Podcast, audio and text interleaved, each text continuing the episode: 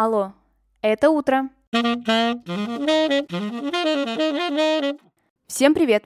Меня зовут Ксения Родионова, и вы слушаете ежедневный утренний подкаст «Алло, это утро». С понедельника по пятницу я здесь рассказываю о дне в истории, прошлом, настоящем или будущем. Смысл подкаста очень прост. Новый день, новая история. И сегодня эта история про день взятия Бастилии.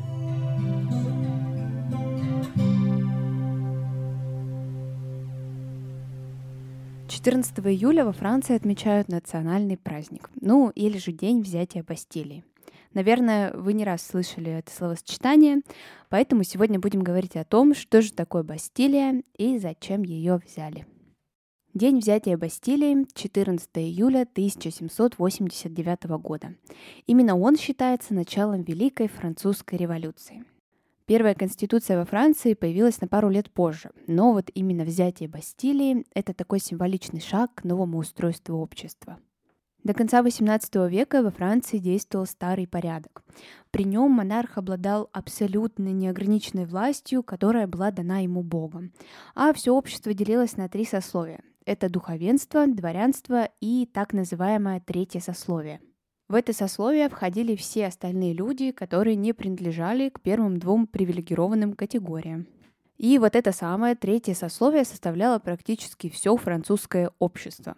То есть привилегированных людей было очень-очень мало, а третьего сословия очень-очень много. Если люди из дворянства и духовенства могли владеть землей, не платили налоги, занимали различные высокопоставленные должности, то вот у третьего сословия таких привилегий, конечно же, не было, и разница в правах этих категорий была видна на лицо. А теперь ближе к сути.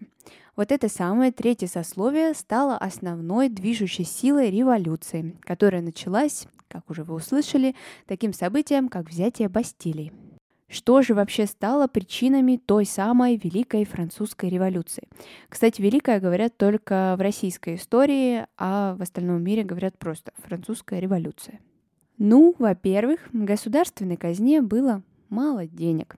Франция в то время поддерживала войну за независимость США, плюс сама в это время участвовала в Семилетней войне.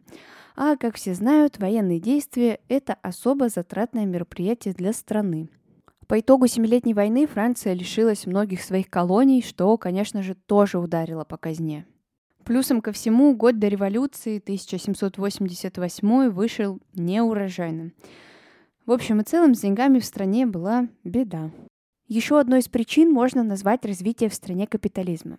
Ну, то есть капитализм-то как бы хотел развиваться, но его тормозили традиционные отношения в сельском хозяйстве. Люди хотели частную собственность, равноправие и самостоятельность. Но как-то все это не выходило. Чтобы справиться с дефицитом в казне, у французского короля появляется просто замечательная идея. Он хочет собирать дополнительные налоги с людей. Для того, чтобы было все официально, нужно было созвать Генеральные Штаты.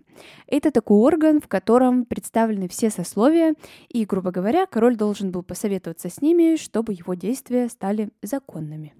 Ну и по итогу заседание это ничем хорошим для королевской власти не закончилось.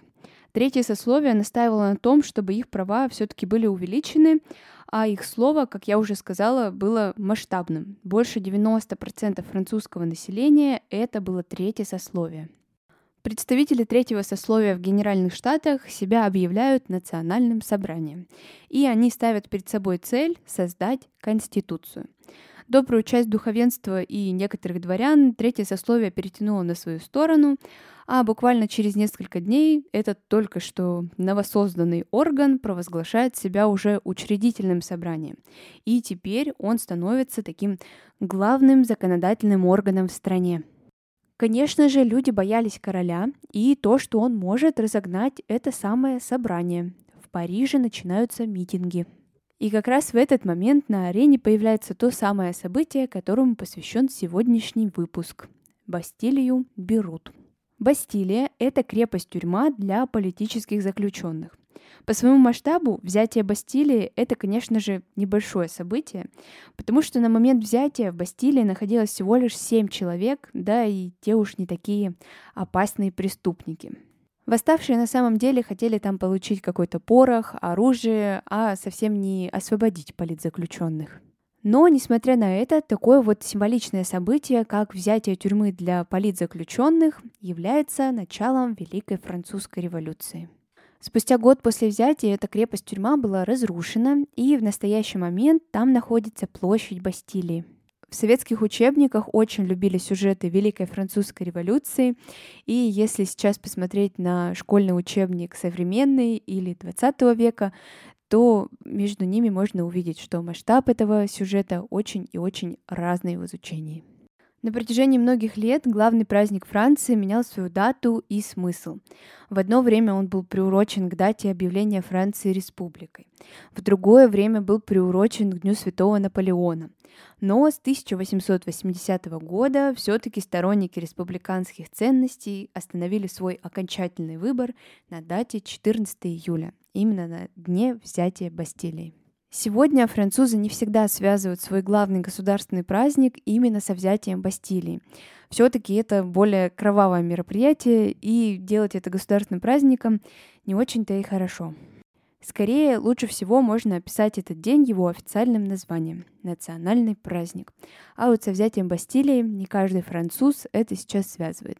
Ну, по крайней мере, я это услышала из видео девушки, которая на данный момент живет в Париже.